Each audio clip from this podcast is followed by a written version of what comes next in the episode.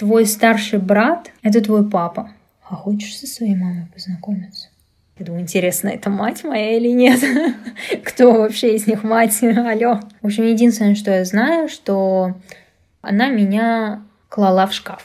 Где-то через полгода после того, как она отдала меня, она спросила, типа, как давно вы ее похоронили? Иди обними ее. Это твоя мама. Мне исполнится 18, и я сбегу.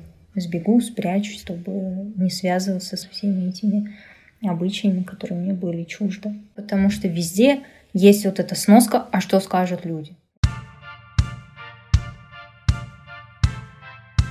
Привет, меня зовут Вика, вы слушаете «Живи не по правилам».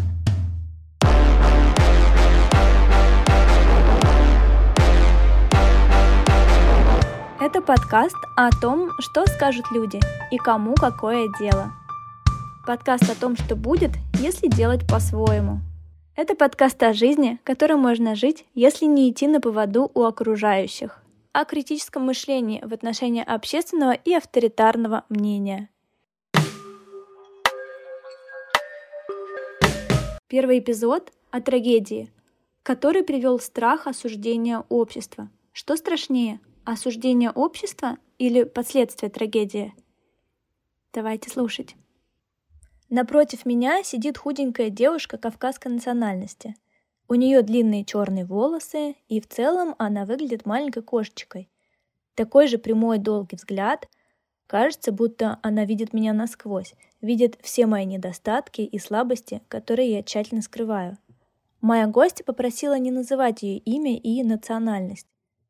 В ее случае огласка семейных тайн может повлечь за собой серьезные неприятности – со стороны многочисленных родственников и друзей семьи, вплоть до физической расправы.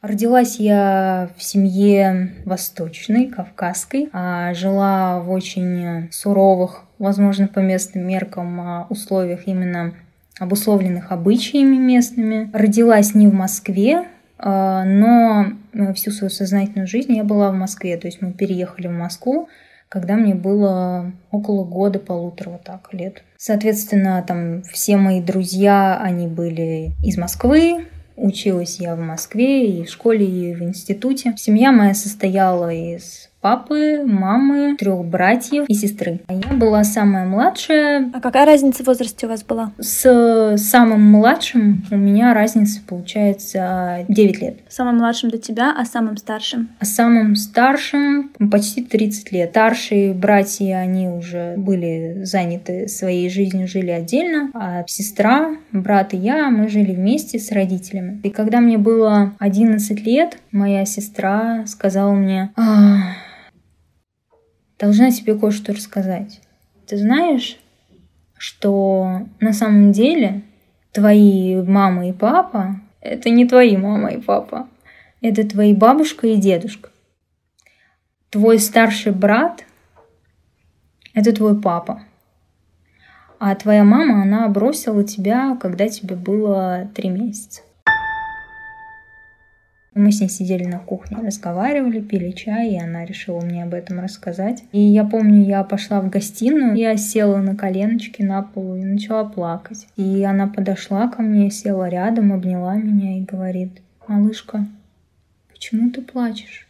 Когда шок немножко отошел, это, знаешь, просто была прикольная история, которую можно рассказать друзьям. Потом уже мозг мой начал перестраиваться в позицию жертвы и обиженной девочки, которую очень много и долго обманывали.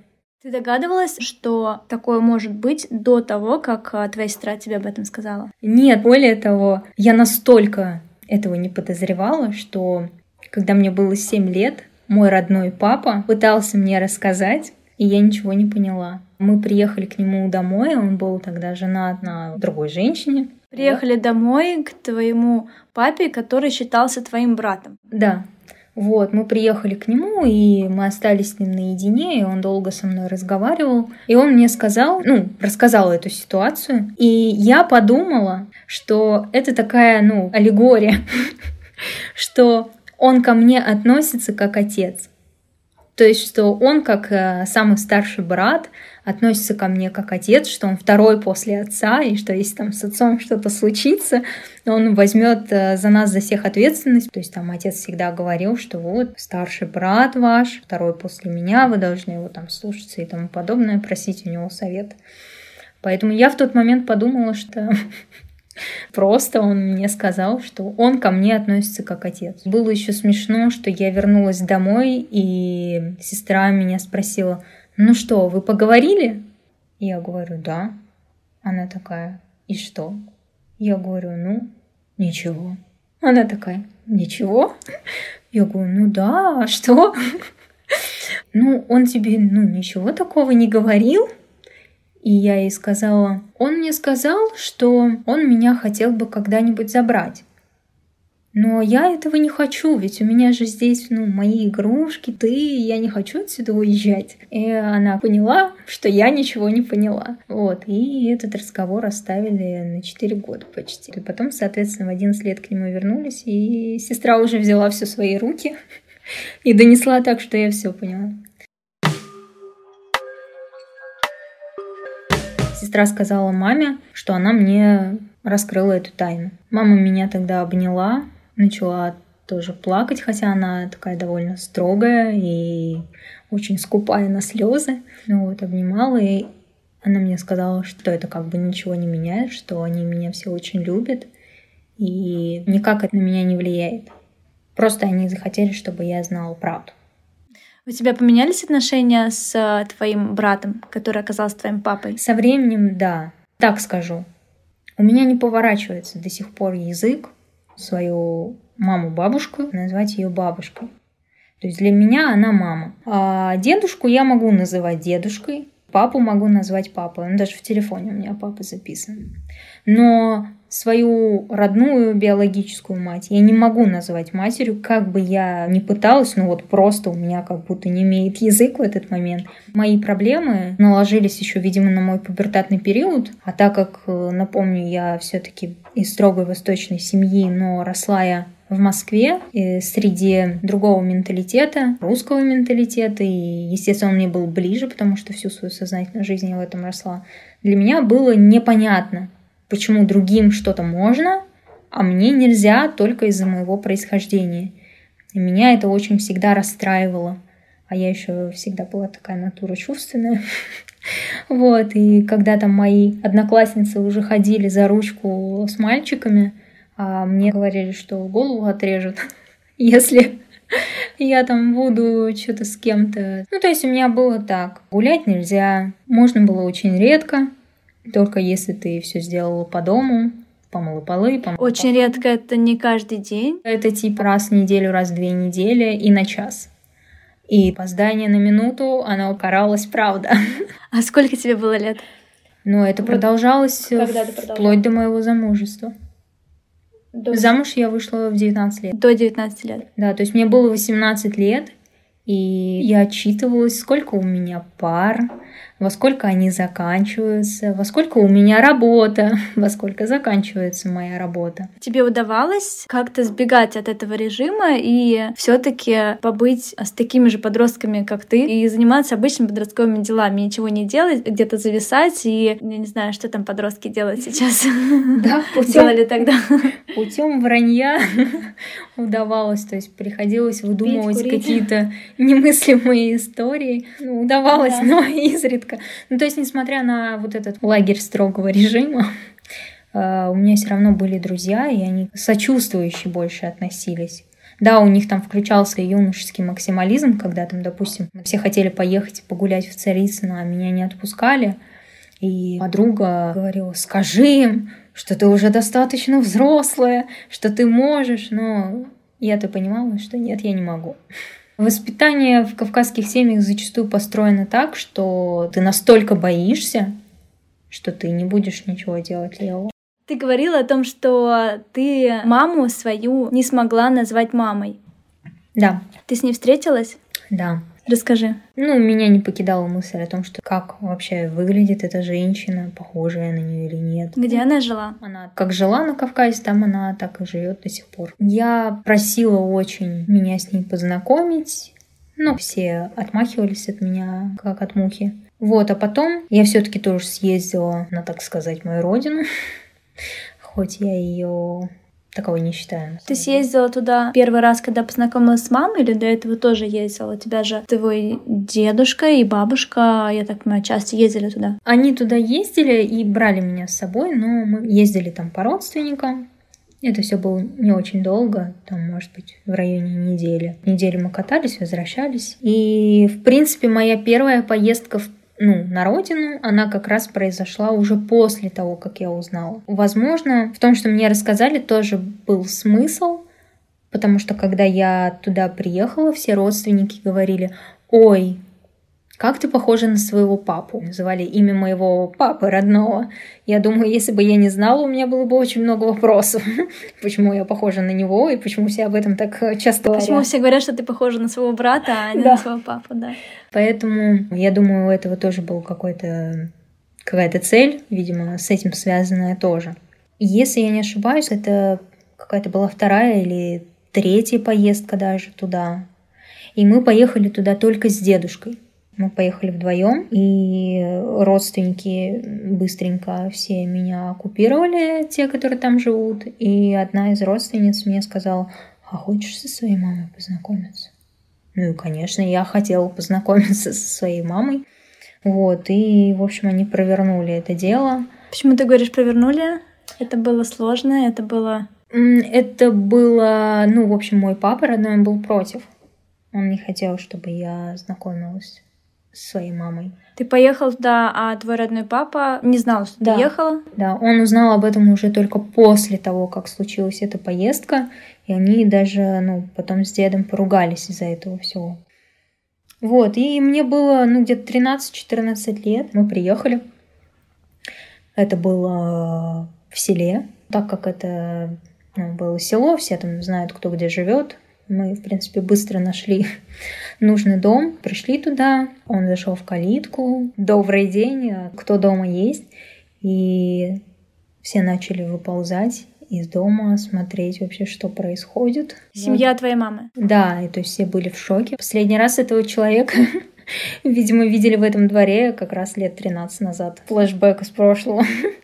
Там, в общем, начали выходить мужчины, женщины, дети. Ну, то есть там... Там была большая семья? Да. То есть там, получается, было несколько братьев. А обычно там принято, что все братья живут в отчим доме приводят туда своих жен, и там у них рождаются дети. В общем, да, семья была большая, и ко мне подошла женщина, она меня обняла, я ей как раз где-то была по грудь, я помню, как бешено у нее стучало сердце, она меня обнимала, тряслась, и у нее падали просто какие-то огромные капли слез на мой пробор. Она знала о том, что ты приедешь? Нет, никто не знал. Она Все тебя узнала? Она догадалась? Та женщина, которая подошла меня обнимать, это была не моя э, мама. А я не понимала тоже в этот момент. Я думаю, интересно, это мать моя или нет? Кто вообще из них мать? Алло, скажите. Потому что я даже фотографию не видела до этого. Потом уже выяснилось, что это старшая сестра моей мамы. Потом меня уже там увели в дом. Там в уголочке стояла невысокого роста черной челочкой, такая худенькая женщина, э, теребила платок в руках. И мне сказали, иди обними ее, это твоя мама. Ну, как бы я пошла. Вот, и, в общем, нас оставили с ней наедине, мы с ней зашли в маленькую комнатку. Было темно в этой комнате. Она меня обняла и начала раскачиваться вот так вот вместе со мной. Ее начало трясти от слез. И она только вот причитала, типа, прости, малыш, прости, прости, малыш, прости. А что ты тогда чувствовала? Ты была в замешательстве или, может быть, ты растрогалась из-за того, что была растрогана она? Да, у меня скорее больше какая-то эмпатия была, потому что когда я уже оттуда уехала, я подумала, господи, типа, почему я плакала? Вот. Потом я уехала оттуда, и мне было радостно от того, что мое любопытство было удовлетворено. Знакомство с ней как-то сильно на меня там не повлияло.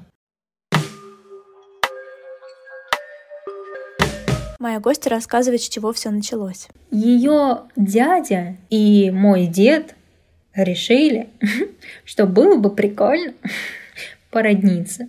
Ну, а там мой папа только с армии пришел. В тот момент, видимо, я не знаю, нравилась она ему или что. В общем, не знаю. Но итог таков, что они поженились. Потом они начали ругаться, и частенько происходило так, что она уходила из дома. А она жила с вами в семье деда? Да, да, да. А, в принципе, по меркам того времени и того менталитета, она жила очень хорошо. То есть ей позволили окончить высшее учебное заведение. Дед возил ее в университет, забирал из него. У нее не было стада коров, которые надо пасти или там еще что-то. То есть все какие-то домашние дела делала моя бабушка и моя тетя, которой было на тот момент где-то лет 12, наверное. Она там подметала дворы, она там все делала, и даже некоторые соседи очень сильно интересовались, почему вот Почему типа... невестка ничего да. не делает по дому? Да. Потому что невестку в первую очередь же берут в семью для того, чтобы она помогала по хозяйству, верно? Ну, по факту, да. Да, то есть она э, легализованная прислуга. Бесплатная. То есть на ней там никто дров не колол.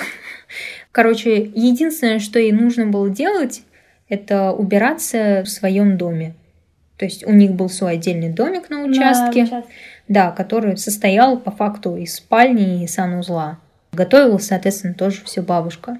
Но, как она мне потом уже говорила, когда мы с ней разговаривали, она не чувствовала, что ее там любят. Надо отметить то, что у нее тоже не было матери. Ее мать умерла в каком-то вот юном ее возрасте что-то тоже в районе 8-10 лет. И она на своем веку потом повидала, по-моему, даже не одну мачеху. Поэтому она всегда какая-то была немножечко забитая. Когда вы с ней познакомились, у нее была уже своя семья или не было? Нет, у нее нет своей семьи до сих пор. Она не, не вышла второй раз замуж, у нее нет детей, и у меня нет никаких э, родных братьев, сестер ни по отцу, ни по матери. Расскажи, как произошло, что твоя мама не с тобой, что тебя растили дед и бабушка, а твой папа долго был твоим братом. Ну, короче говоря, они развелись, и получилось это как? Она очередной раз решила уйти из дома. Она ушла, когда она была беременна мной. И они поругались. Мой папа ей сказал, если ты сейчас переступишь порог этого дома, ты никогда сюда больше не вернешься. Я уже устал за тобой бегать, тебя возвращать, я тебе не мальчик на побегушках и тому подобное. А у нее была вот эта тема, что типа ее не любят, ей хотелось вернуться куда-то, не знаю, домой, видимо. Но я думаю, что это было не более чем какая-то глупая манипуляция а запихнуть под каблук. И она все равно ушла. Вообще, насколько мне известно, она предполагала, что у нее родится мальчик. И она рассчитывала, что сейчас она выскажет свое фи, так ее еще потом и вернут. И ее, и наследника. С девочками там какая-то мутная, непонятная история. Девочек не особо возвращают? Ну да, ну это логично в принципе, потому что как бы девочка, она, как говорят, чужой ребенок. Дочь это чужой ребенок. Ну, то есть она в любом случае потом выйдет замуж и будет э, частью другой семьи. Ну и плюс, как бы девочка, она все-таки должна с матерью расти. Понятно, да, там по каким соображениям. Даже элементарно какую-то гигиену объяснять отец не будет, тем более в кавказской семье. Вообще, в принципе, отец там к дочери особо не прикасается, это считается не очень прилично, скажем так, особенно ну, на людях нельзя там проявлять никаких своих нежных чувств. Даже к маленькому ребенку? Да, то есть это считается как бы неприлично. Ну, в принципе, родители особо не должны сюсюкаться, особенно отец, он не должен сюсюкаться со своим ребенком, тем более при остальных. То есть наедине он может это сделать, но при других нет. Мне даже рассказывали историю, что когда моя мать меня принесла, отдала, мой папа а, укладывал меня на кресло, садился рядом и играл на гитаре, и так убаюкивал меня своими песнями на гитаре. И сам засыпал прям там на кресле. Это кто-то увидел из родственников, и его пристыдили, что, мол, какого черта ты вообще делаешь? Ну, типа, так делать не надо, это некрасиво. Слишком много внимания дочери? Ну, типа, что, ну, нельзя такое проявлять. Это, типа, не по-мужски.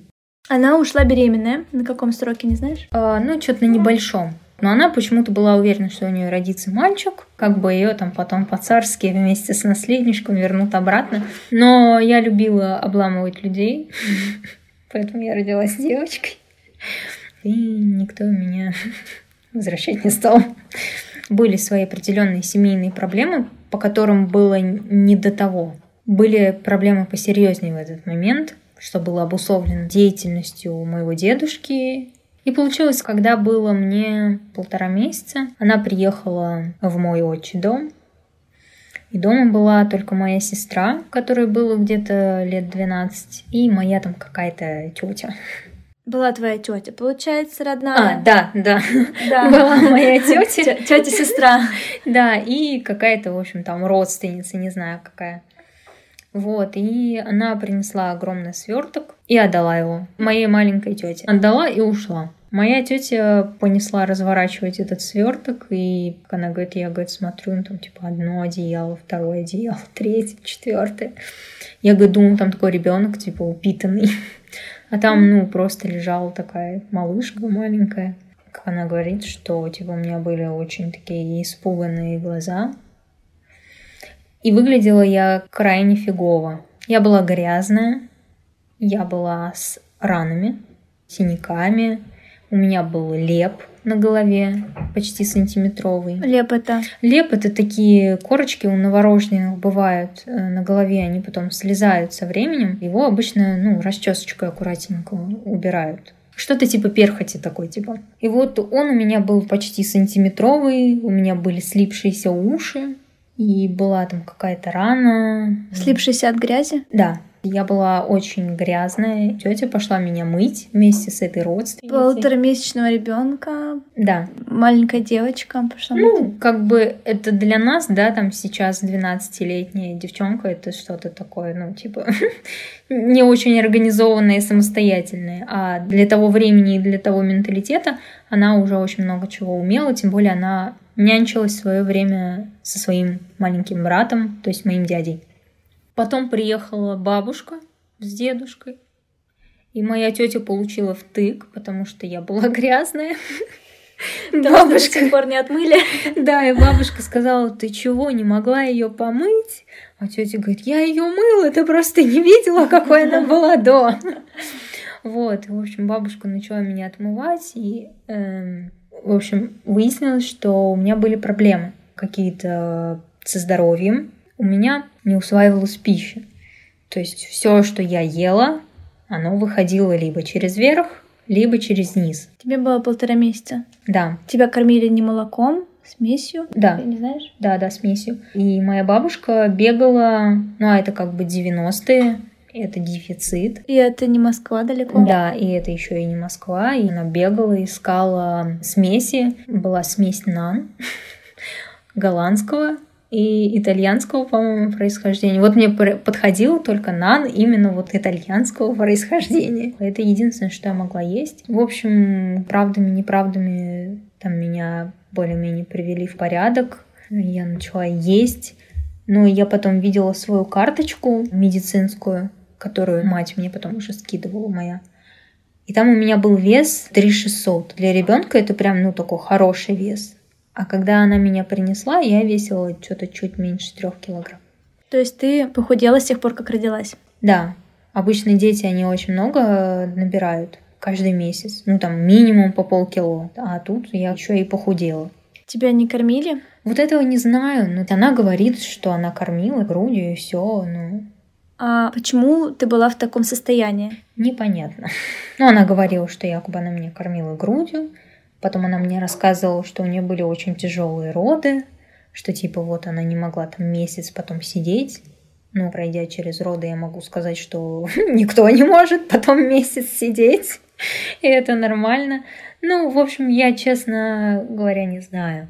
В общем, единственное, что я знаю, что она меня клала в шкаф. Она тебя клала в шкаф, чтобы ты там спала, чтобы ты не кричала или... Ее родственница рассказывала, что якобы я ей мешала спать, и она меня убирала в шкаф, потому что, ну, я орала. Она мне говорила, что якобы в доме было холодно, и поэтому она меня туда клала. Но вообще звучит сомнительно. Мне кажется, есть в доме места потеплее, чем шкаф. В общем, это страшно. Когда тебя а, мама твоя принесла в дом бабушки с дедушкой и оставила тебя, ты говоришь, что на тебе были ссадины, царапины. Ты знаешь объяснение, почему на тебе были ссадины, царапины и побои, может быть? Не, не знаю. Она как-то, в общем, обходит несколько этот вопрос. Ты да. спрашивала? Да, я ее спрашивала, но я ее больше, кстати говоря, я акцентировала свой вопрос на том, почему я была в шкафу, а про все остальное как-то не особо углублялась. Я спросила моей гости, почему ее мама ее отдала. Есть ли какое-то оправдание такому поступку? Насколько мне известно, ее старший брат был против, что она вернулась с ребенком, ну, вообще это считается как бы позор. Ну, типа, что, во-первых, она развелась, во-вторых, она еще мало того, что развелась, она пришла домой беременная. Это типа, ой, ужас какой, ай-яй-яй, что же люди скажут. Поэтому какое-то время она со мной повозилась, и ей сказали отдать. Она отдала. Ну, не знаю. Моя бабушка говорит, что она никогда ей не запрещала, и что она сама там четырежды мать, Поэтому она всегда говорила, что я бы ни за что не отдала своего ребенка. Мне было бы плевать, кто там что говорит. Я бы там уехала бы куда-нибудь, но я бы осталась со своими детьми и не отдавала бы ее никому. Говорит, поэтому я ей никогда там не запрещала. Говорит, она могла бы просто поговорить, изъявить свое желание хотя бы видеться со мной. Ну, она могла там, да, и как-то и связаться, и прийти, ну, и этой валютой она не пользовалась. Не знаю, может быть, она себе и не допускала мысли, что так можно. Может быть, она такая потом уже, а что так можно было? Может быть, она просто не хотела. Такое тоже может Ты спрашивала у нее, или она говорила тебе, она жалеет о том, что она тебя отдала, о том, что она за тобой не вернулась? Она и просила прощения, и говорила, что она сожалеет, что так получилось. У нее были какие-то надежды на то, что она восстановит свои взаимоотношения с бывшим мужем.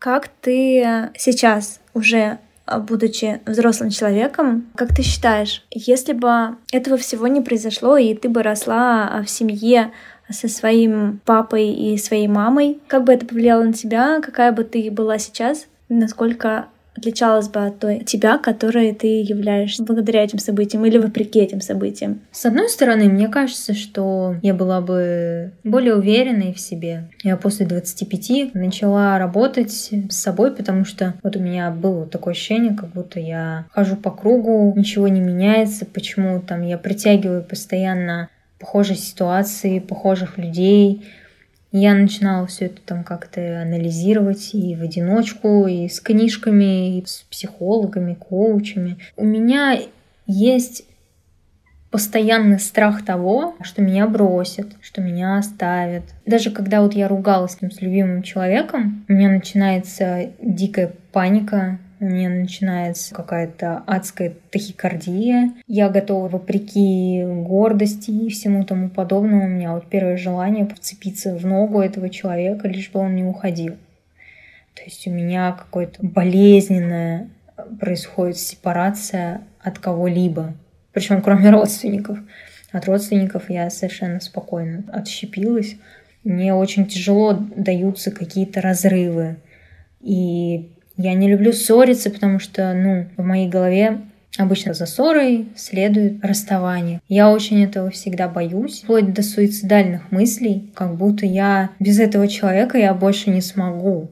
Не выживу, вот как мне жить дальше, его же нет. То есть головой я там где-то понимаю, что со всеми такое случалось, все будет нормально, но вот у меня что все, жизнь закончилась, у меня был такой период в жизни, когда я думала, что ну ладно, ладно, если будет совсем все паршиво, у меня всегда есть запасной вариант, как облегчить свои страдания. Если мне совсем будет очень сильно больно, и я не смогу справиться с этой болью, то я всегда просто могу закончить свою жизнь. Ты помнишь, когда у тебя впервые появились такие мысли? В подростковом возрасте. У меня началось как раз такое жесткое непонимание с родней, то есть я уже обо всем узнала, У меня начался пубертатный период. Я пыталась там проявлять свой характер. Меня начинали давить, и мне казалось, что меня не понимают и не слышат, ну, как у любого подростка. Единственное, что у меня это все было еще приправлено сверху тем, что любое мое негативное проявление сразу сравнивалось с моей биологической матерью. То есть, если я делала что-то плохое, мне обычно всегда говорили, как своя мать вот ты там ведешь себя как своя мать, не смотри на меня из-под лобья, прям как своя мать. Я уже тогда задавалась вопросом, а в чем, собственно, моя вина. Потом уже, когда я стала старше, я говорила, я никого не просила меня рожать. То, что она, ну, это грубо, ужасно звучит, но то, что она раздвинула ноги, это исключительно, ну, было ее желание. Не было такого, чтобы я такая стояла у нее над душой и говорила, слушай, роди меня, плиз, по-братски, типа, нет, такого не было. Почему на меня теперь перевешивают ответственность за чей-то секс? Я-то тут при чем? Ты говорила, что у тебя, начиная с подросткового возраста и по настоящее время, появляются суицидальные мысли, когда происходит какой-то кризис в отношениях, и ты понимаешь, что отношения вот-вот закончатся. Помогают ли тебе эти суицидальные мысли закончить отношения? Или, может быть, наоборот, эти суицидальные мысли только усугубляют? Ну, не, они в любом случае мешают. Ну, в общем, я всю жизнь сталкивалась с каким-то обесцениванием себя. Условно говоря, я приходила домой, получала пятерку. Это было, ну окей, ну, ладно. Если я приходила с четверкой, это было типа, а что не пять? А что, ты не могла получить пятерку? Почему ты не постаралась? Получается, все, что я делала хорошего, оно было, ну, ок, так и должно быть.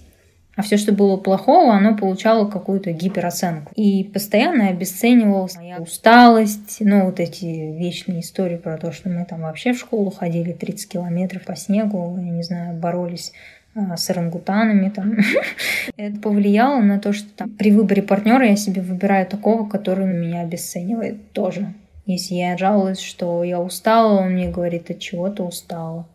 Если я говорю, что мне там больно и плохо, он говорит, не ной. Ну, у меня дома также было абсолютно. Суицидальные мысли, я не знаю чего. Предполагаю, что моя мать просто не хотела ребенка, когда все пошло не по ее плану, я для нее стала обузой, собственно, поэтому она от меня избавилась. Потому что там еще был такой момент, она пришла и сказала, где-то через полгода после того, как она отдала меня, она спросила, типа, как давно вы ее похоронили?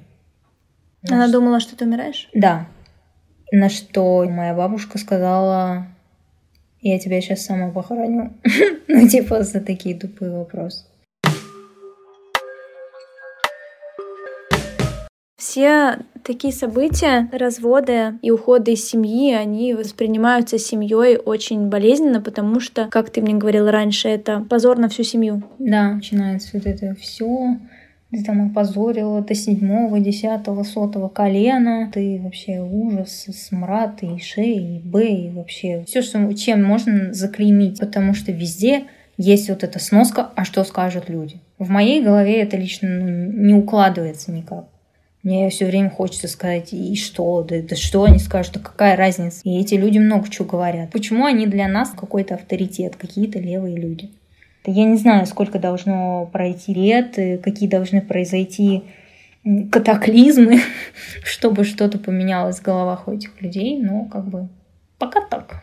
Как ты думаешь, когда ты уже будешь во взрослом возрасте, во второй половине своей жизни ты будешь продолжать держать а, связь и контакты со своей, так сказать, большой семьей, или ты сможешь это все прекратить, чтобы твоя дочь и твои возможные будущие дети не сталкивались с тем, с чем столкнулась ты и другие девушки твоей национальности? Я знаю много девушек, которые пытались избежать оттуда и что-то сделать, но их просто возвращали. То есть у них элементарно не хватало ресурсов для того, чтобы где-то зацепиться, спрятаться.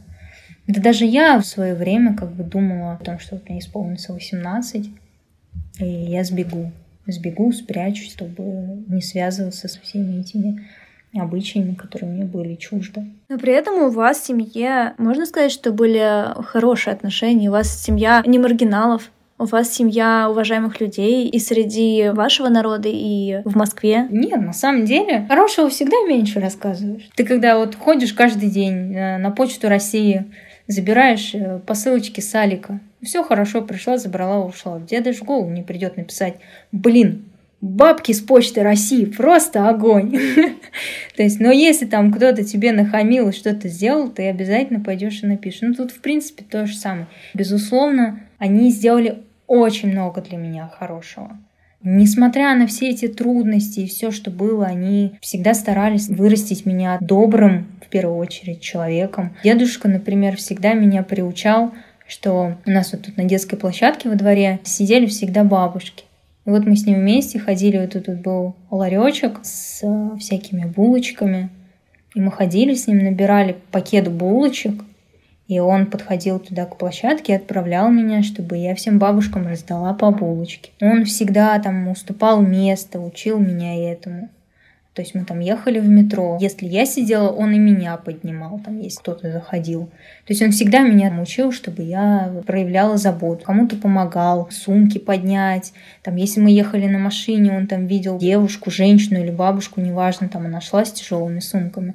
Он останавливался и всегда предлагал подвести или там помочь как-то. И, в принципе, ну, я это тоже переняла, и если у меня есть э, возможность, я стараюсь помочь как-то. И бабушка, и дедушка, они у меня очень такие начитанные люди. Не было ни дня, чтобы я бабушку увидела без книги. То есть она всегда читала. Вся родня у меня, они все с высшим образованием, даже там не с одним. У меня вообще, кстати, с дедушкой очень теплые воспоминания из детства. Мы там с ним, допустим, ехали в какую-нибудь дальнюю дорогу, всегда там с ним пели вместе какие-то песни. А если мы гуляли по лесу, он там мне читал стихи. Когда я стала постарше, уже я читала ему, он читал мне, то есть мы по очереди читали. У нас там э, были любимые Есенин и Маяковский. И он всегда отмечал тягу к знаниям, то есть он старался это поощрять, чтобы это во мне поддерживать. Хорошие моменты я на самом деле помню. У меня, вот, допустим, теплые воспоминания с бабушкой. Вот воскресное морозное утро. И я просыпаюсь где-то там ближе к обеду от того, что с кухни идет аромат блинчиков. У нас был самовар электрический.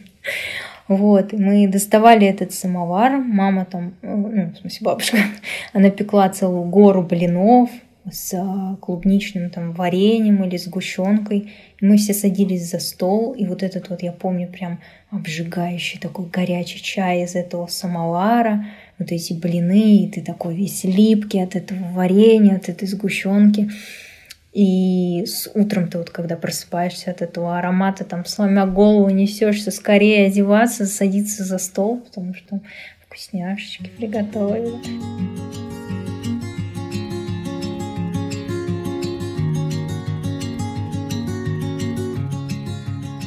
Блин, так круто, что вы здесь, со мной. Спасибо, что послушали первый выпуск подкаста «Живи не по правилам». Вот вам один факт обо мне. В сентябре 2021 года я бросила свою уютную и прибыльную работу, чтобы посвятить все свое время подкастам. Люди говорили, что это неразумно. Я перестала зарабатывать, но мне кажется, что я занимаюсь очень важным делом. Я делаю свои подкасты полностью сама и на свои средства. Я ищу и приглашаю гостей, пишу сценарии, провожу интервью, записываю, свожу и монтирую треки – пишу джинглы, дизайню обложку, все полностью сама. Поддержите меня финансово. Это для меня сейчас очень важно. Чтобы меня поддержать, нужно стать моим патроном. Есть такая платформа Patreon. На этой платформе можно поддерживать авторов, совершая небольшие пожертвования для них, а взамен получать всякие плюшки от авторов. В моем случае мои патроны получают членство в закрытом телеграм-канале, это моя благодарность моим патронам, и это дает много преимуществ. Во-первых, у патронов есть возможность отправлять голосовые сообщения со своими историями, которые могут быть включены в подкаст. Во-вторых, в телеграм-канале мы обсуждаем с патронами, каких гостей пригласить в следующие выпуски. И в-третьих, патроны задают вопросы для будущих гостей, которые я включу в интервью. Мои патроны – это лучшие друзья и соавторы моего подкаста. Стать патроном просто и быстро. Для этого переходите по ссылке, которую я оставила в описании подкаста. Это ссылка на мой Patreon. Там нужно просто нажать на кнопку «Присоединиться» и таким образом оформить подписку на ежемесячные донаты в размере от 3 долларов. Подписку можно отменить в любой момент. Пожалуйста, оценивайте звездочками или сердечками мой подкаст, а если еще и напишите отзыв, то это будет вообще очень круто. Подписывайтесь на подкаст, так вам будут приходить уведомления о новых выпусках. А еще вы можете подписаться на меня в Инстаграме. Вика, нижнее подчеркивание, Гурьянова. Все ссылки оставила в описании подкаста. Фух, вроде все сказала. Спасибо вам, что вы есть. Встретимся в следующем выпуске и в приватном телеграм-канале. Пока!